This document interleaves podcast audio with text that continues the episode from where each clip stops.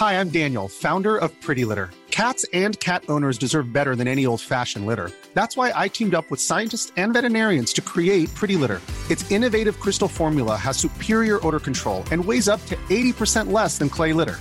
Pretty Litter even monitors health by changing colors to help detect early signs of potential illness. It's the world's smartest kitty litter.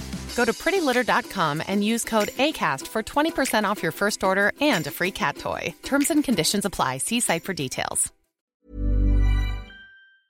Salut, c'est Victoire Tuaillon. Ces derniers mois, avec mon équipe, on a travaillé sur une série exceptionnelle. Ça s'appelle 20 milieux sous ma chair.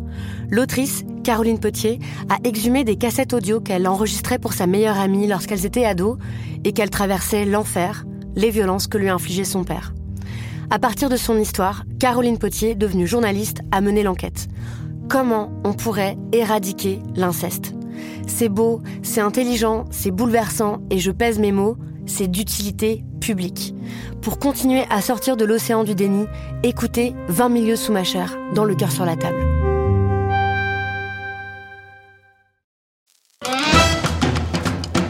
Un lotissement, c'est un rêve. La sécurité, Un jardin pour pouvoir recevoir ses amis. C'est le paradis des enfants. La terrasse, le barbecue. la tranquillité. L'autre bémol, c'est que la voiture est impérative. Campagnes urbaines, un hors-série Programme B, Camille Jusa, Mathias Weiss, Thomas Plé.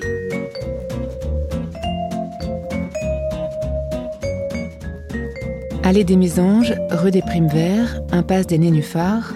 En France, nous sommes les champions du lotissement pavillonnaire. Des maisons phénix, des maisons sésame ou Bouygues, nichées dans des boucles, des cul-de-sac et des impasses. Un rêve bucolique, loin de la grande ville et de ses bars HLM, un petit chez-soi tranquille que l'on regagne le soir après un trajet peut-être un peu long en voiture. À la lisière des grandes villes ou à la sortie des villages, il y a ces mêmes agrégats de maisons, cette même ligne blanche partout la même, surmontée de toits en ardoise ou en tuiles. Partout, le rêve a dessiné ce même drôle de paysage. Il a étiré les métropoles, fait gonfler les vieux bourgs, transformé nos campagnes. Plus tout à fait la ville, mais pas non plus le monde rural, on accuse souvent les lotissements de bien des mots. Étalement urbain, pauvreté architecturale, dépendance à la voiture, surconsommation d'énergie. Quand cela a-t-il démarré? Par quel mécanisme, quel levier financier en sommes-nous arrivés là? Quel imaginaire, quelle politique ont produit ces espaces? À quoi rêve-t-on, ici, derrière les façades lisses et les haies bien coupées? Que s'y invente-t-il, décennie après décennie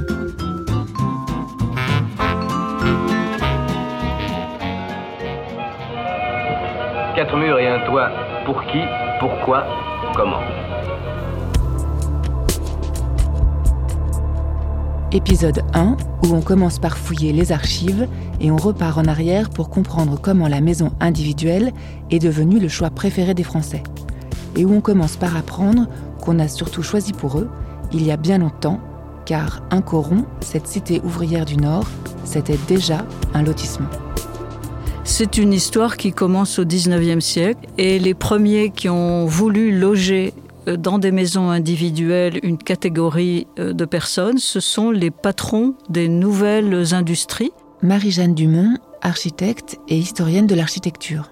Euh, notamment l'industrie minière, euh, la métallurgie, les industries mécaniques. Et ces gens s'associent pour loger leurs ouvriers. Et loger leurs ouvriers, c'est vraiment crucial pour l'avenir de leurs entreprises à, à l'époque. Les salaires sont très faibles. On n'a pas de raison de rester au même endroit si on trouve un meilleur emploi ailleurs. Le logement va permettre de les fixer et aussi de leur permettre de fonder une famille, de se nourrir grâce à un petit euh, jardin qu'on peut cultiver. Comme les maisons sont très petites, on va les grouper par trois ou quatre ou faire des maisons en bande. À Mulhouse, on a lancé une typologie qui a eu un succès national qu'on a appelé le carré mulhousien. C'est des maisons groupées par quatre. Et on en a construit des centaines et des centaines. Des lotissements entiers de ces carrés mulhousiens ont été construits à l'époque avec un grand succès. Évidemment, ils n'ont pas la forme des lotissements du XXe siècle. C'est un urbanisme très très rigide, fait de, de rues parallèles donc voilà, on n'a pas cherché euh, le pittoresque. Hein. Ça, c'est pas du tout dans la problématique de l'époque. On a fait du rationnel. Tout le monde, la même maison, le même jardin, dans la même rue, de la même largeur. Ne construisez pas n'importe quoi, n'importe comment. Quels que soient vos moyens, il dépend de vous que votre famille vive heureuse entre quatre murs et un toit.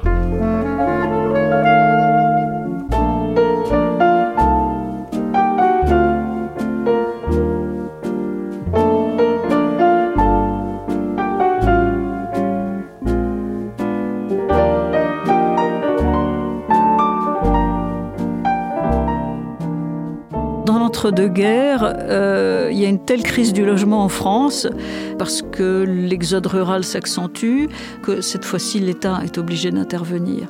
Dans les années 20, euh, des gouvernements pensent qu'il faut encourager le collectif et l'individuel.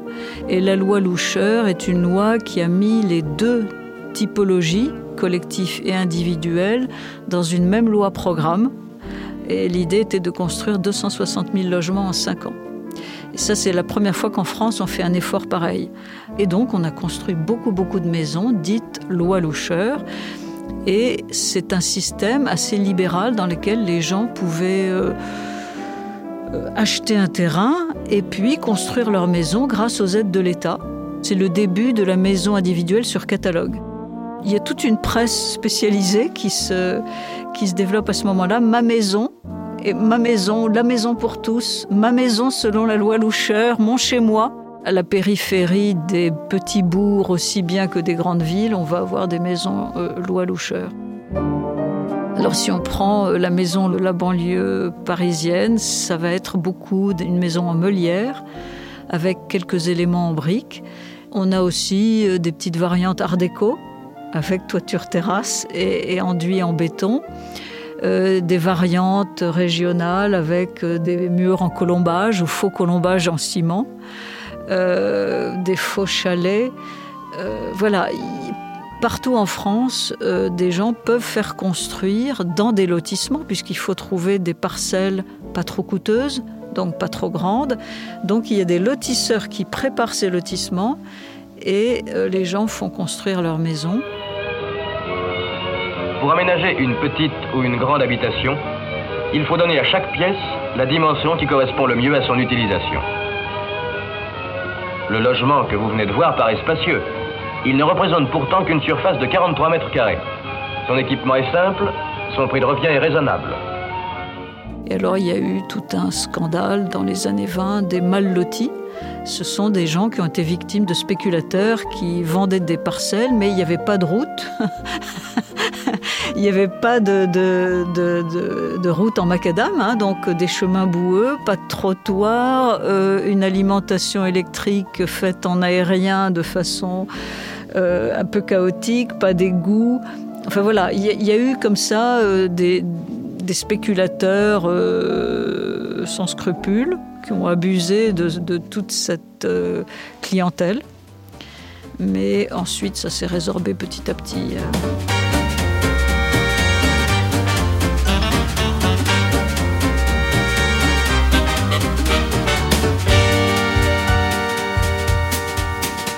Comme souvent, c'est la guerre, la seconde, qui va tout changer. Il y a des milliers d'immeubles détruits, beaucoup de taudis, et pour diriger la reconstruction et surtout bâtir les millions de logements manquants, un grand ministère est créé qui doit imaginer les villes de demain. C'est le temps des expérimentations présentées dans des films de quasi-propagande par le ministère et censé faire entrevoir un avenir radieux aux Français, comme celui-ci qui date de 1948. Un grand peuple se refuse à l'indignité des logis sans soleil, sans hygiène, sans bien-être, à la lèpre des banlieues, à l'abjection, à la laideur, à la cruauté de nos faubourgs ouvriers. C'est pour faciliter cette tâche que fut ouvert le centre d'expérience de Noisy, véritable laboratoire de la Renaissance française. La politique du gouvernement, c'est l'industrialisation du bâtiment et on va la mener dans deux directions au début le collectif et l'individuel. Et donc, il y a quelques lotissements euh, expérimentaux pour la maison individuelle.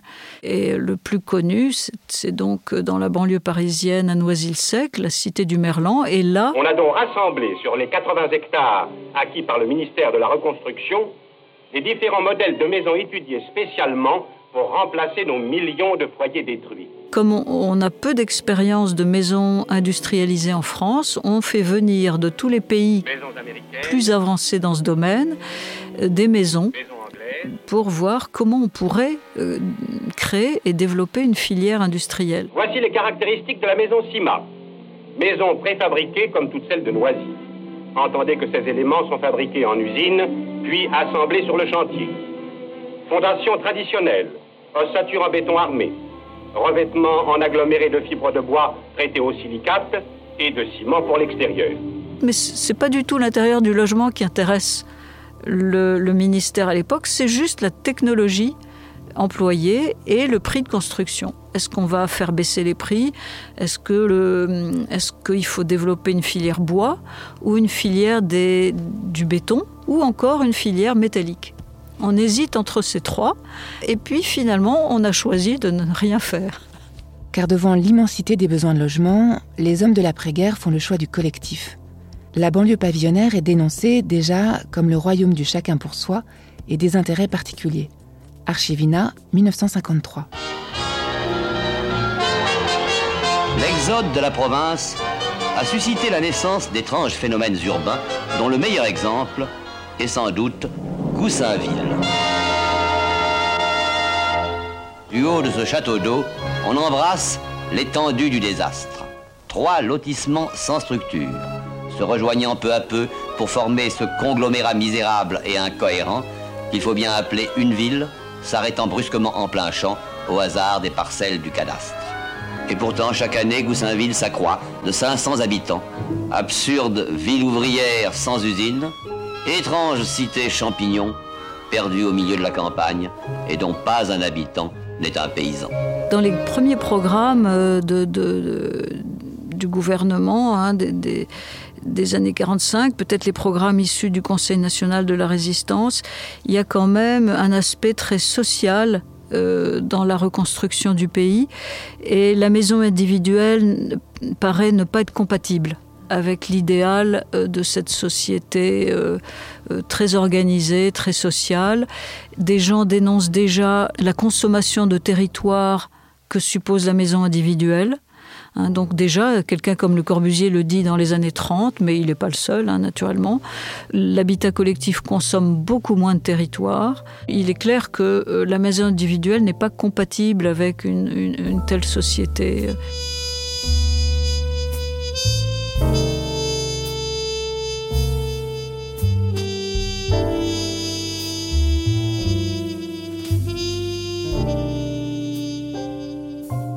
Partir du milieu des années 50, la France édifie partout, à la lisière de toutes les villes, d'immenses cités HLM.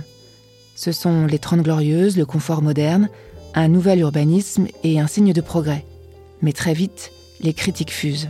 Les grands ensembles, à peine sont-ils sortis de terre qu'ils ont été très décriés. Vraiment, euh, pas tant par les habitants eux-mêmes, qui étaient contents de trouver un logement, un logement confortable en plus, avec des salles de bain, des cuisines, l'eau chaude, le chauffage central et tout ça. Mais la monumentalité, l'uniformité, le côté peut-être un peu écrasant de ces grandes barres a été très très mal euh, supporté, non seulement par les habitants, mais surtout par les élites politiques. Et donc, euh, la voie libérale fait à nouveau entendre ses arguments. Et le chantre d'une politique libérale dans les années 60 va être Albin Chalandon, ministre donc d'un ministère qui a changé de nom. Et Albin Chalandon, lui, dit clairement que l'État a failli, que l'urbanisme volontariste a mené à des paysages insupportables, que au fond 90% du territoire français est libre. Et pourquoi ne pas l'utiliser? Donc l'idée est de consommer le territoire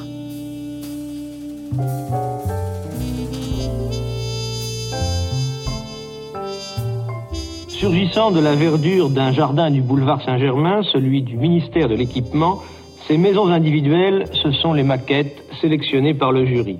de 3 à 5 pièces, jamais plus d'un étage, toujours un bout de pelouse ou de jardin.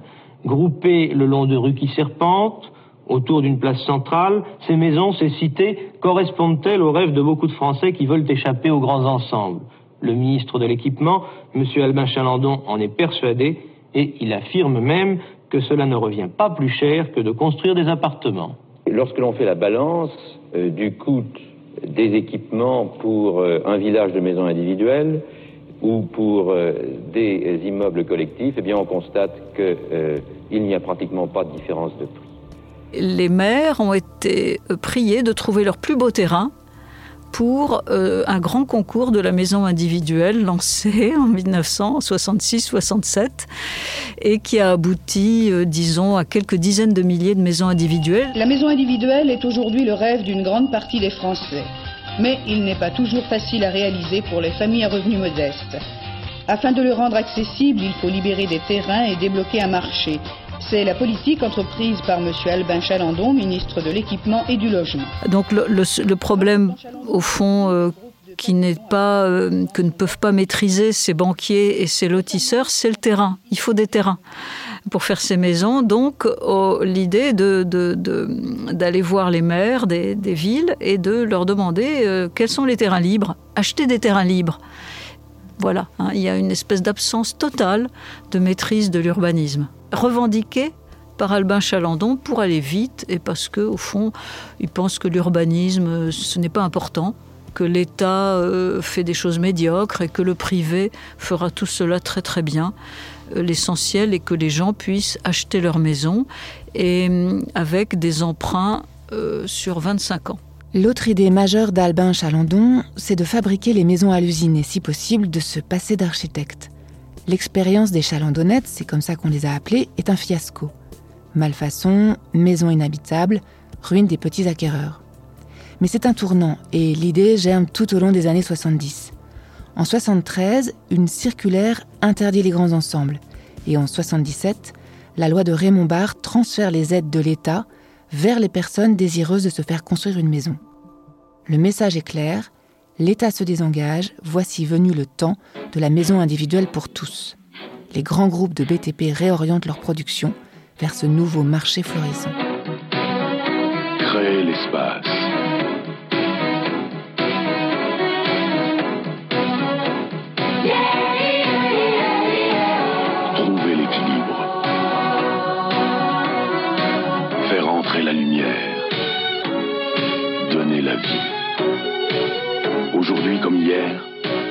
Maison, il faut de grands maçons. Maison Bouygues, la race des grands maçons. Donc, d'un côté, sous Mitterrand, on encourage l'habitat collectif, mais d'un autre côté, on veut décentraliser l'urbanisme, redonner du pouvoir en matière d'urbanisme aux collectivités locales et aux maires. Et bien entendu, que font les maires Ils vendent les terrains à des lotisseurs. Et, on, est reparti sur un nouveau cycle de lotissement euh, dans toute la France euh, à partir des années 80. Donc on est reparti sur une logique de consommation du territoire. N'est resté que le modèle sur catalogue, la maison en parpaing avec un enduit grésé, et dont le plan est plus ou moins un logement de HLM posé sur une pelouse. c'est d'une pauvreté qui euh, interpelle vraiment et consterne les architectes parce qu'il n'y a pas de recherche spatiale. On pourrait faire, voilà, on pourrait faire un habitat magnifique sous forme de maison individuelle. Eh bien, on ne le fait pas. On a une petite maison avec des petites fenêtres, euh, d'une indigence euh, inouïe. Et finalement, on est revenu aux matériaux industrialisé le plus basique qui est la brique et le parpaing de béton. La question qui reste entière, c'est pourquoi, en effet, ces petites maisons un peu monopoly Pourquoi, que l'on soit au nord ou au sud de la Loire, cette impression qu'on a construit la même chose partout, autour des mêmes boucles, des mêmes impasses en forme de raquettes de tennis? Est-ce juste une histoire de prix? Dans le deuxième épisode, on part à la source, dans un village de maisons témoins, chez les constructeurs de maisons individuelles. Campagnes urbaines est un hors-série Programme B de Camille Jusa avec Mathias Weiss, réalisé par Thomas Plé. En partenariat avec le PUCA, le plan urbanisme construction architecture du ministère de la Transition écologique et du ministère de la Cohésion des territoires et des relations avec les collectivités territoriales. Coordination Hélène Pesquine, Jean-Baptiste Marie et Julien Moulard.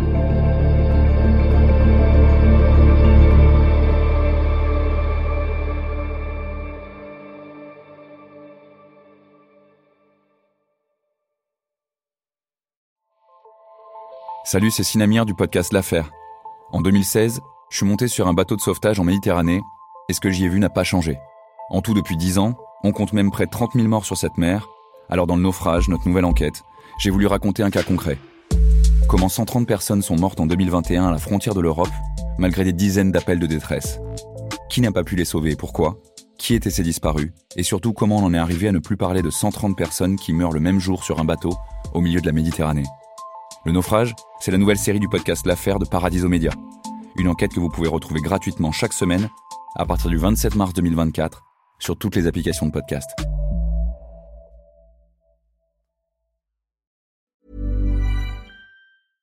Ever catch yourself eating the same flavorless dinner three days in a row?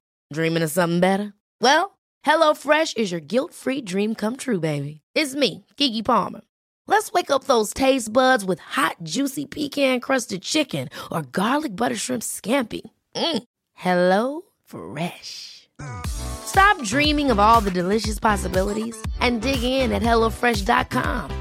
Let's get this dinner party started.